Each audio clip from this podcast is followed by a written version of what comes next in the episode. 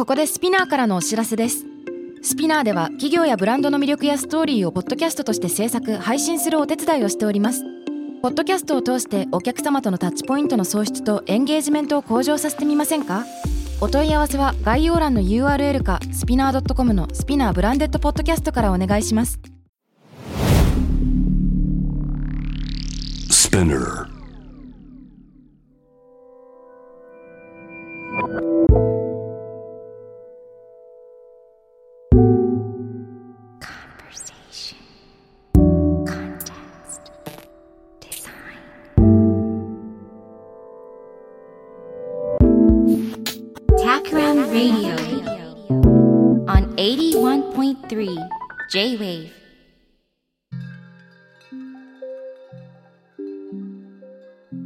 渡辺幸太郎がナビゲートしている J-Wave Takram Radio 今回のテーマは村上春樹ドライブ・マイ・カーから考える演じること声に出すことです。えー、村上春樹の短編ドライブ・マイ・カーというね、えー女のいない男たちという単行本に収録されてますけれどもこの本に出てくるえードライブ・マイ・カー。この女のいない男たちっていう本自体は、アーネスト・ヘミングウェイにも Men Without Women っていう本があると思うんですけど、それへのオマージュのタイトルですかね。いくつかの短編が収録されてて、すべて女性に去られてしまった男とか、女性に今まさに去られようとしている男が登場すると。で、この短編集の冒頭に収録されているまあ、中心的な作品がドライブ・マイ・カーというやつで。まあ、もちろんこのタイトルもザ・ビートルズの曲ドライブ・マイ・カーへのオマージュになっているということだと思うんですけど、まこれ、今回は、えーこのことをちょっと考えてみたいんですよ。で、なんで突然これ出てきたか。何かというと、この本、単行本として第一釣りが出たのが2014年だし、文藝春秋に初出されたのが2013年の12月ですから、まあ、結構経ってるよね。9年とか、8年とか経ってるわけですけれども、映画化されたじゃないですか。で、上映開始自体は去年の8月でしたよね。えー浜口竜介監督。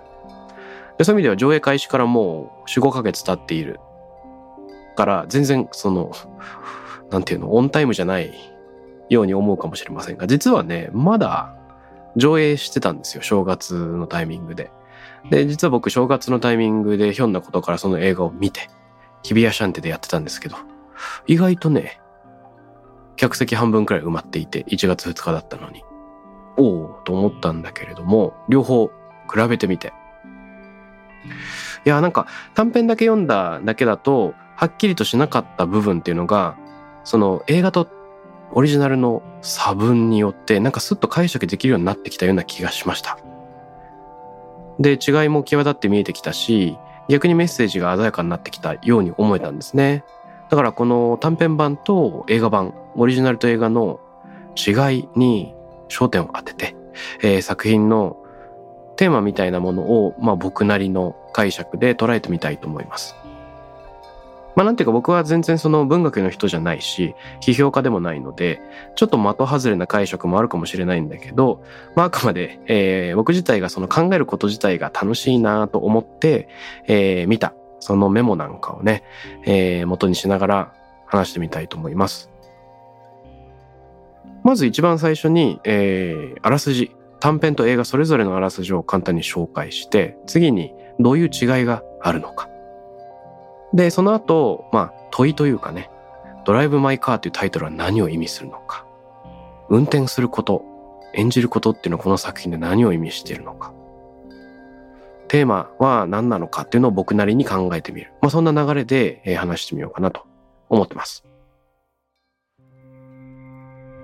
でまずあらすじなんだけど、そもそもドライブ・マイ・カーってどういう話なのかですね。で、短編の方なんだけれども、まあ、ちょっとここは、あの、さっと流すっていう意味で、えー、ウィキペディアを参考にしながら、ちょっとお話しますね。主人公はカフクさんという俳優です。家に服着たると書いてカフクさんですね。で、セリフの練習をするとき、車を運転しながら、車の中でそのボソボソ練習するんだけれども。まあ、車を運転している時に接触事故を起こしちゃって免停になるんですね。で、同時に検査で緑内障も見つかって、えー、事務所から運転しないようにと止められるんです。その時知り合い経由で若い女性の運転手を紹介してもらう。で、えっ、ー、と、渡美咲さんというドライバーなんだけれども、その人に運転してもらうというところ。で、その、まあ、家福は助手席に座るんだけれども、座ってる間に亡くなった妻のことを考えるんですよ。亡くなった妻は実は家福以外の男性と寝ていて、4人くらいの男性と寝ていた。で、えー、渡美咲と家福は少しずついろんな会話をしていくんだけれども、えー、そこで少しずつ話が進んでいくんですね。あの、妻が亡くなった半年後、高槻という名前の男性の俳優と顔を合わせるんだけど、家福はね。この人はね、実は妻と関係を持っていた男性であると。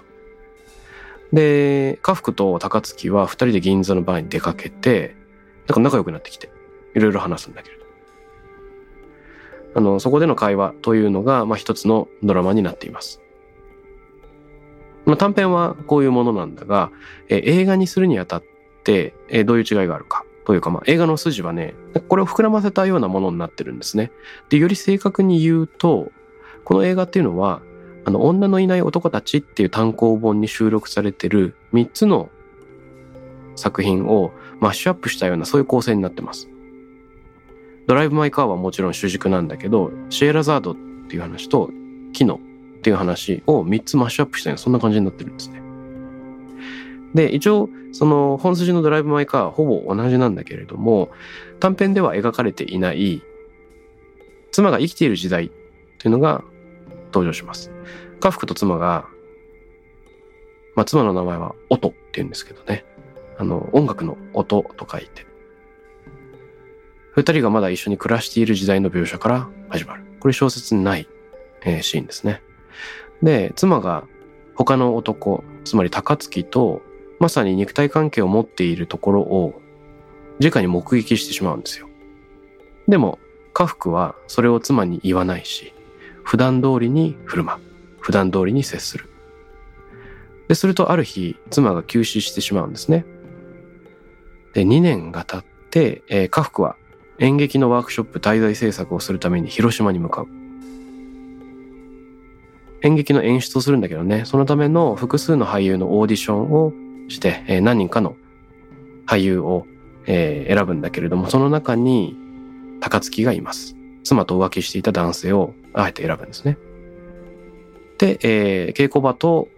滞在先の間を行き来するドライバーとして、えー、渡美咲が出てくる。で、そこでは、ワニャおじさんの演劇を行うんだけれども、劇中劇の演出を家福が行う。つまり映画では役者でありながら演出家なんですね、家福は。でその劇中劇の演出アプローチみたいなのを通じながら物語が進行していくっていうような、まあ、そんな映画になっています。うん、これがあらすじ。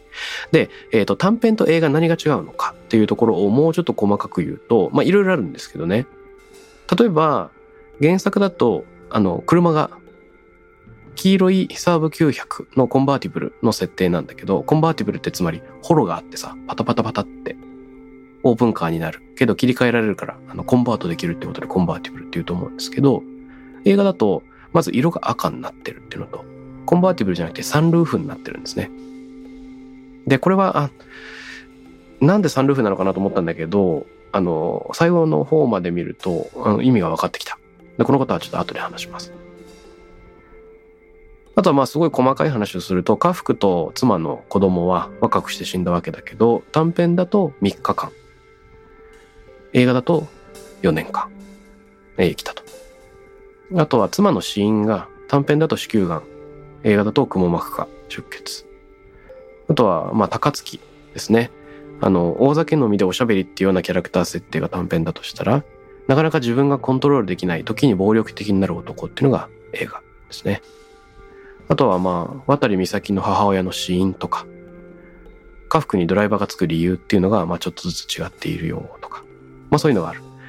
あとは変更というよりも、映画に追加されているオリジナル要素っていうのもいろいろあるなと思うんですよ。メインの舞台となる広島。そこで家福が演劇ワークショップを行うっていう、そういう設定。あとは、え渡岬の出身地である上十二滝町、上十二滝町へのロードトリップっていうのが出てくるんだけど、それも映画にしかない。あとは、渡りの母親の設定。渡りが運転を身につけざるを得なかった境遇なんかもオリジナルの要素として書き加えられてるかなと思います。ちょっと、あの、ちょっと遅れての申告になってしまいますが、あの、ネタバレを含むため、もし改めてちゃんと短編を読んだり映画を見たいという人は、あの、こっから先は聞かない方がいいかもしれないっていうか、すでにちょっとあらすじ言っちゃってごめんね。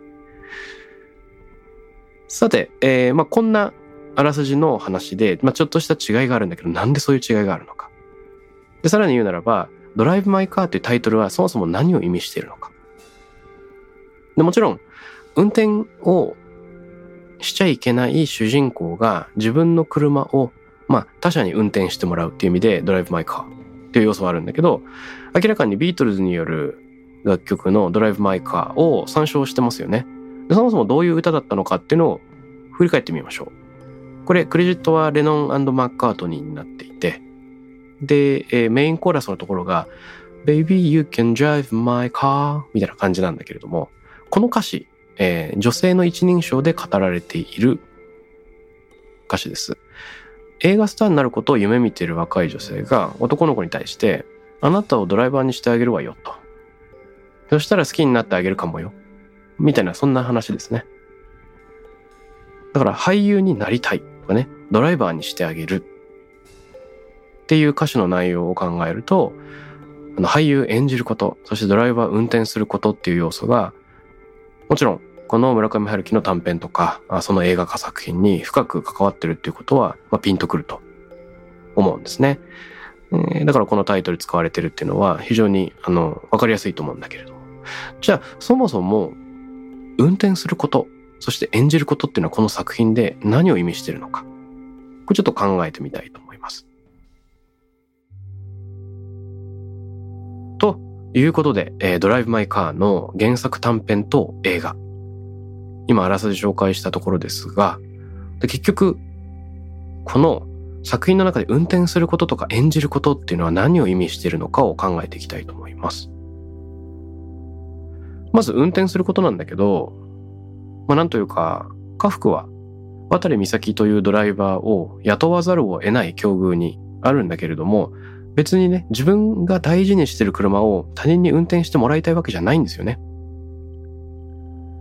自分以外がその車を運転するということ自体、多分想像したことがなかった。だからドライバーズシートに座るのは常に自分であるっていうところまで言語化こそしていなかったかもしれないけど、まあ、少なくとも別の可能性は想像してなかった。実際に彼は短編の中でね、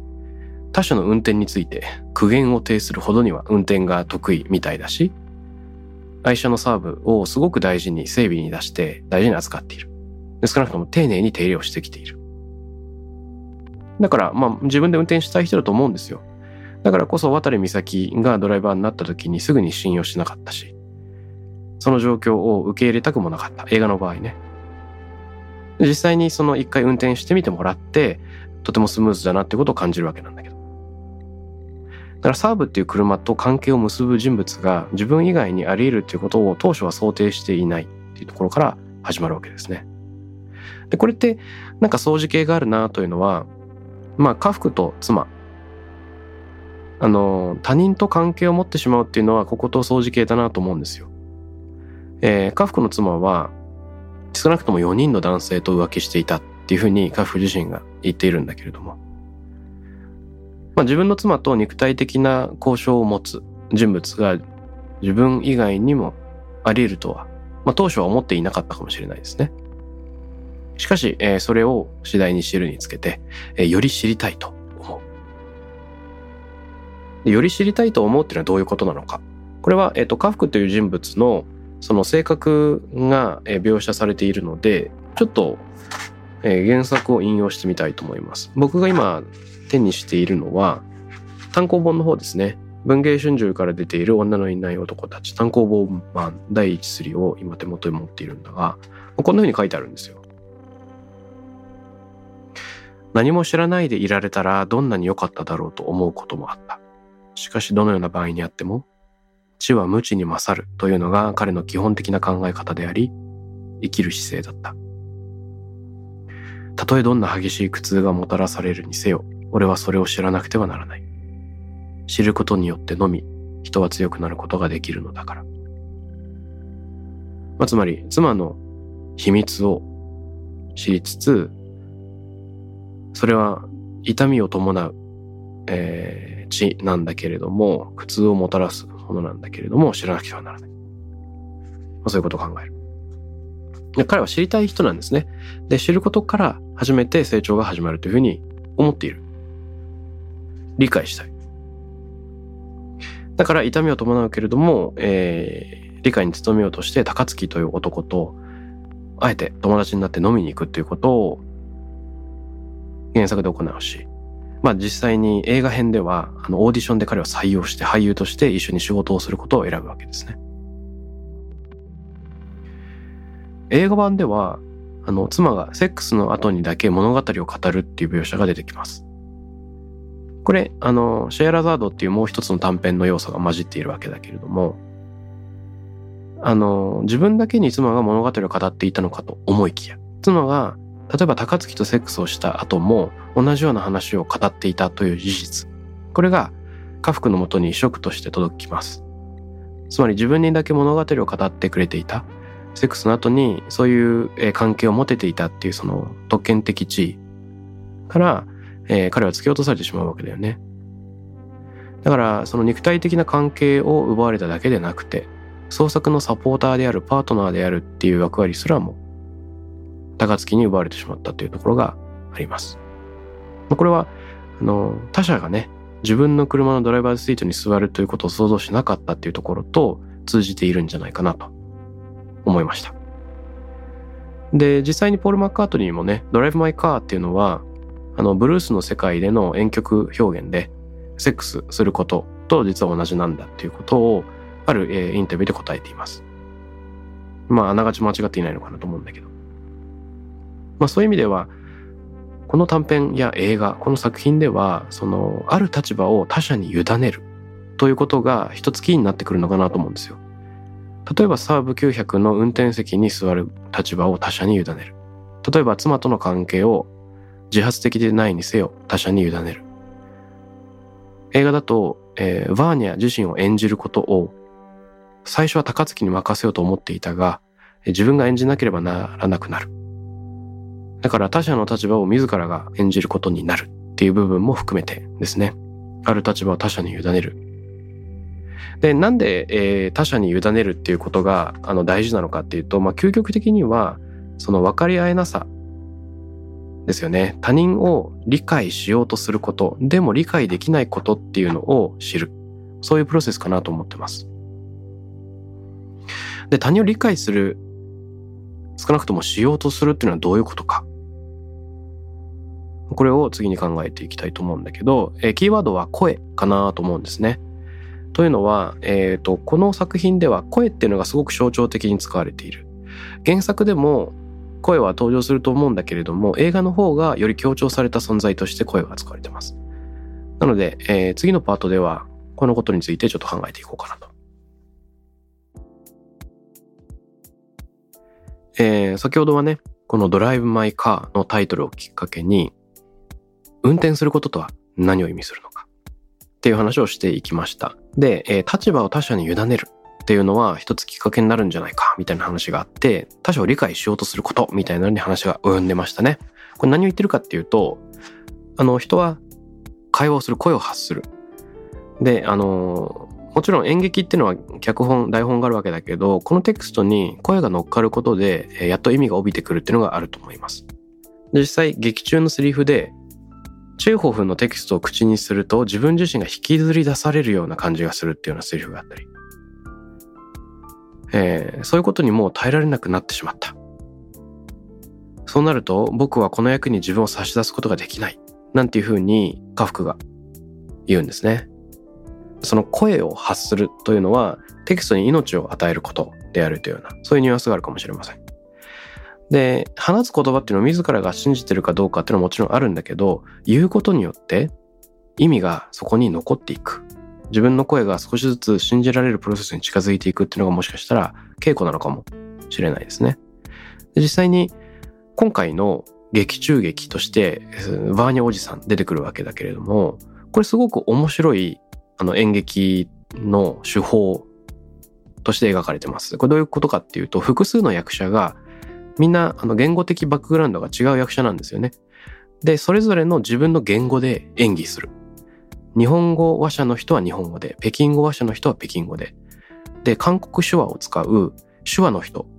あとは、これスペイン語だったのかな？ちょっと忘れちゃったんですが。でそれぞれの言語が行き交う。そういう演劇なんですよね。そういう意味では、基本的には演者は他者の言葉を理解できない。理解不可能性みたいなのがベースにあるのかなと思いました。で、実際それを表すように映画版であの読み合わせを行うんだよね。みんなが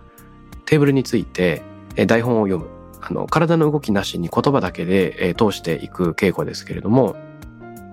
映画版では自分のセリフを言い終えた後、外国語がわからないので、タイミングを知らせるために、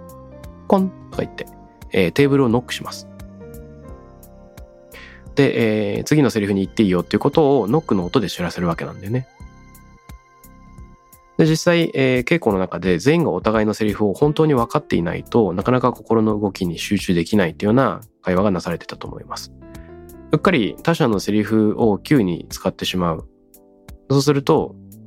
うん、なかなか演技に集中できないっていうようなね。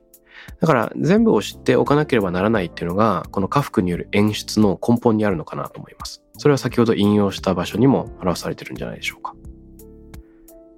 で、えー、ちょっと話が迂回しちゃったんだけど、声っていうキーワードがありましたよね。で、声が象徴的に扱われるのはどこかというと、もちろんこの一人一人の言葉っていうのはあるんだけれども、えー、車のサーブの車内でね、音があらかじめ吹き込んでいた、このワニおじさんの台本この声がずっと車の中で響いているんですよね。主人公の家福はその声を聞き続けるわけです。で、これすごい象徴的だなと思うんですよ。だって妻の名前が音ですから、音を彼は音という妻を突然失ったんだけど、音を突然失うっていうのは、まあ声を失うっていうことだよね。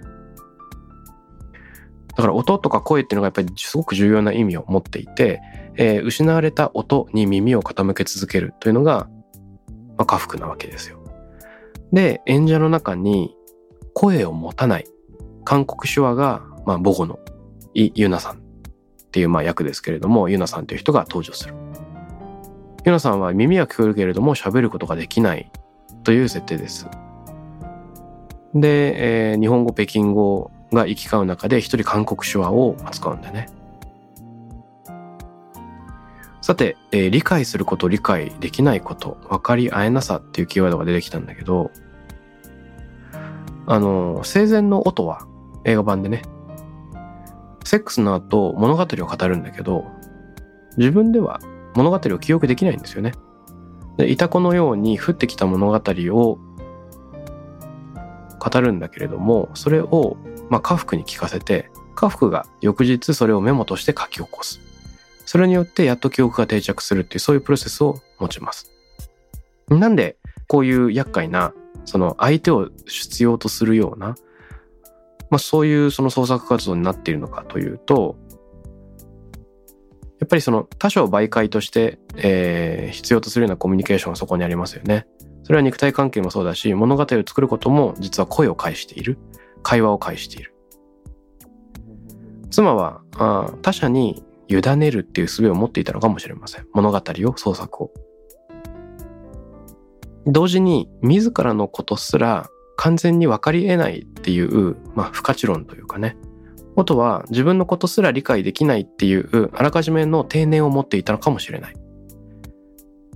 他者と分かり合えないということを超えて自分自身のことすらも完全に理解することはできないという立場を取っていたのかもしれません。で、先ほど韓国手話を扱うね、ユナっていう役の女性の話をしたけれども、ユナも実際にこの映画の中で自分の声がもともとその届かないという境遇にありながらそれでも手話を使い続けるっていうようなそういったセリフがあったように思います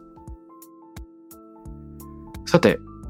映画のエンディング近くで実際に家福がまあワーニャ役を演じるわけだけれどもここですごく象徴的なシーンでユナさんが手話をするとき自分の体を使って手話をするんじゃなくて家福の体を使って手話を行うっていう印象的なシーンがありました。まあ、二人バイオリンのような要領で、ユナが家福の後ろにつき、例えば顎を触るような仕草があるとしたら、ユナさんが自分の顎を触るんじゃなくて、家福の顎を触る。家福の胸の前で手を動かすことによって、二人で一つの手話を話す。そういうシーンが出てきました。他者の身体を通して語るというのは、いろんなところと相似形に見えてきます。例えば、妻が物語を語るときに、家福を通してメモした。例えば、えー、ドライブ・マイ・カーという行為もそうだよね。その、もし車が家福の体の延長なのだとしたら、渡美咲というドライバーに車を預けることで、他者の体を通して自らを考えるという時間を得たのかもしれない。本来は演技っていう行為そのものが他者を、まあ自分自身の身体で語る術なわけだけれども。まあ、あの、理解したいっていうね、欲求を持ってる家福。それによって演技するっていう家福と、理解をあらかじめ諦めながらも演技するユナとか、え創作する音。この違いっていうのが浮き彫りになるわけですね。で、演出家であり、主演を演じる家福が、この劇中劇を通して他者に体を委ねること、それによって分かり合えなさを体感することっていうのを自分の体に覚えさせる、そういう映画だったのかなと。自らを他者に演じてもらうっていう要素ももしかしたらあったのかもしれないなと、ちょっと思いました。その点で短編と映画の細かな違いっていうのが実はここに効いてくるんじゃないかなと僕は思ったんですよ。どういうことかっていうと、主人公の家福とドライバーの渡りは、実は分身のように映画では扱われたんじゃないかなと思ったんですね。で、実際に渡りは、えー、自分の母を殺したっていうふうに思っている。まあ、自責の念を持ってる。実際に、あの、殺人をしたわけじゃないんだけれども、自分の責任があったんじゃないかって思ってるし、家福は、まあ、妻を死に追いやったのは自分だったんじゃないか。くも膜下出血で倒れた直後、解放できていれば助かったかもしれないのを、えー、家に帰るのを先延ばしにしていたから妻を殺してしまったことになるんじゃないかというふうに自分を責めるわけですね。だから二人は分身なんじゃないかと。で、さらにこの説を強調するのは、本当はドライバーである渡りしか吸わないはずのタバコを映画では二人とも吸ってるんですよ。あとは短編だと家福が被ってるはずの野球帽を映画だと渡りが被っている。で、えっ、ー、と、高槻の話が本当か嘘かっていうのを見抜くのは原作では家福なんだけど、映画では渡りが見抜く。こういうふうに二人の役割とか着てるものが、えー、テレコになっているっていうのは、えー、二人のキャラクターの重ね合わせの要素を強めているんじゃないかなと思いました。で、実際ね、家福の車を渡りが運転するわけだし、他者に委ねる。まあ自分の大事な車を、一人になれる大事な場所を共有する。で、二人で同時に車の中でタバコを吸うとき、煙が直接車内に残らないように、サンルーフを開けて、えー、火のついたタバコをサンルーフの外に出す。外から見ると、あの、車の上から2本の手がニョキニョキっと出て、えー、火のついたタバコが2本車の天井から生えてるというふうに見えるんだけど、この2つの手が伸びているっていうのが、まあ、2人が同じポーズをしている。その2人の重ね合わせというのが感じられると思います。本当は一人しか吸わないはずのタバコをそうやって、えー、2本の手で物語るわけですね。さて、えー、まあ、こんな風に読んでみました。つまりどういうことかっていうと、一番最初に言った、その映画と短編の違い、コンバーティブルのはずの、えー、車がサンルーフになってるっていうのは、この描写のためだったのかなと思うんですよ。コンバーティブルだとちょっとさ、脇にタバコの左手なんかを出す、右手なんかを出せば、もう外に出してるようになるんだけど、サンルーフだと、ちゃんと真上に手を上げなきゃいけないから、えー、二人が同じポーズをしているっていうことが強調できるかなと思いました。母親の死因が、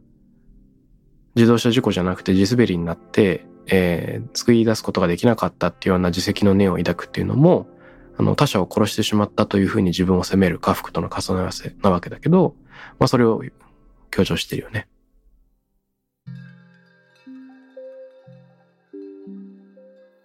うん、まあ感想としては、これ、えー、短編だけだと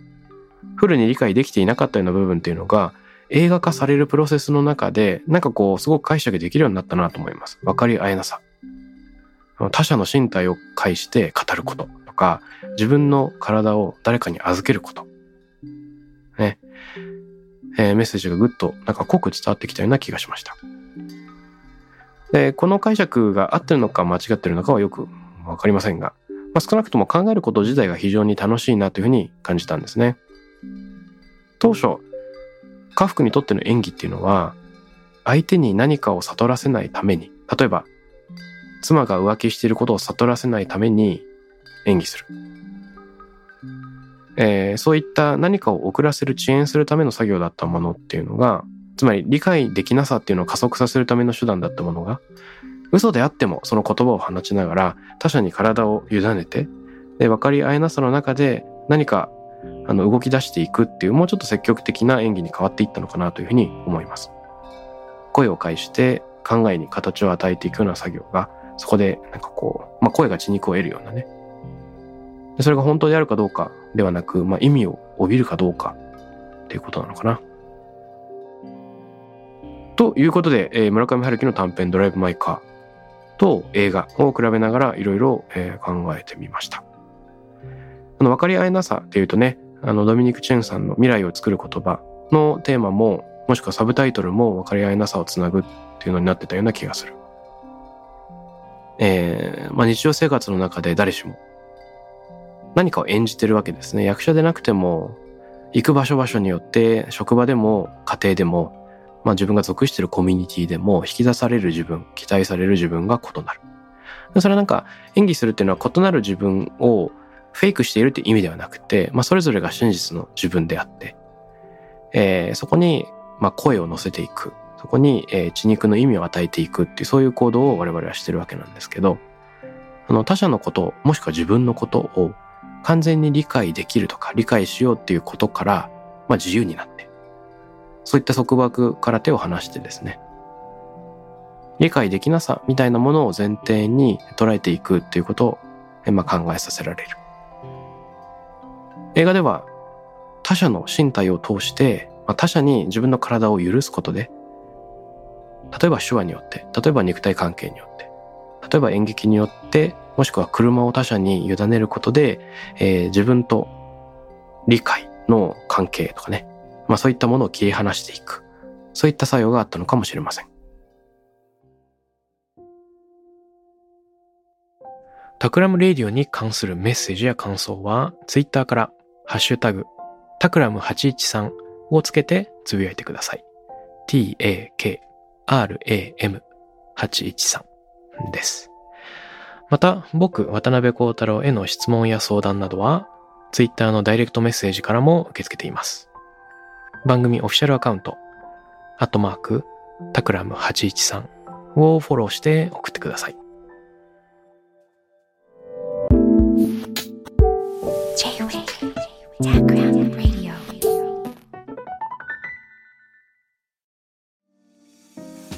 ここでスピナーからのお知らせです。現在さまざまな企業のブランデッドポッドキャストを制作しているスピナーでは自社開発したポッドキャスト管理システムソニックボールを用いたオリジナルのアンケートを実施しています。リスナーの属性データを可視化することで御社のニーズに合わせたコンテンツ制作が可能になります。スピナーホームページ内のコンタクトよりまずはお問い合わせください。